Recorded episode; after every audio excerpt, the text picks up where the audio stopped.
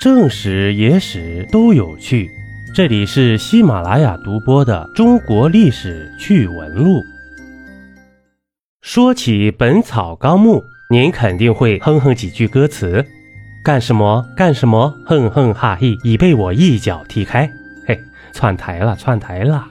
今天呢，咱们聊一下被国外学者誉为东方药学据典的《本草纲目》。《本草纲目》啊，是由明朝伟大的医药学家李时珍为修改古代医书中的错误而编制的。他以毕生的经历、亲历实践，对本草学进行了全面的整理总结，历时二十九年编成啊，三十余年心血的结晶，共有五十二卷，载有药物一千八百九十二种，其中载有新药三百七十四种。收集药方一万一千零九十六个，书中还绘制了一千一百六十幅精美的插图，约一百九十万字，分为十六部六十类啊。关于《本草纲目》这部书啊，书名的由来还有一段有趣的故事呢。公元一五七八年，年近六旬的李时珍完成了《本草纲目》，只可惜尚未确定书名。这一天呢，他出诊归来。习惯性地坐在桌前，当他一眼看到昨天读过的《通鉴纲目》还摆放在案头时，突然心中一动，立即提起笔来，蘸饱了墨汁，在洁白的书稿封面上写下了《本草纲目》四个苍劲有力的大字。他端详着，兴奋地自言自语道：“对，就叫《本草纲目》吧。”达尔文啊，曾在《动物和植物在家养下的变异》一书中，引用了《本草纲目》中关于鸡的七个品种和金鱼家化的资料。《本草纲目》中尤其对植物的科学分类，要比瑞典的分类学家林奈早二百多年。李时珍还指出了，这月球和地球一样，都是具有山河的天体，窃谓月乃阴魂。其中婆娑者，山河之影耳。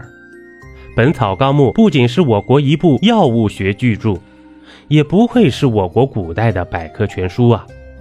正如李建元在《晋本草纲目》书中指出：“上自粉典，下至传奇，凡有相关，米不收采。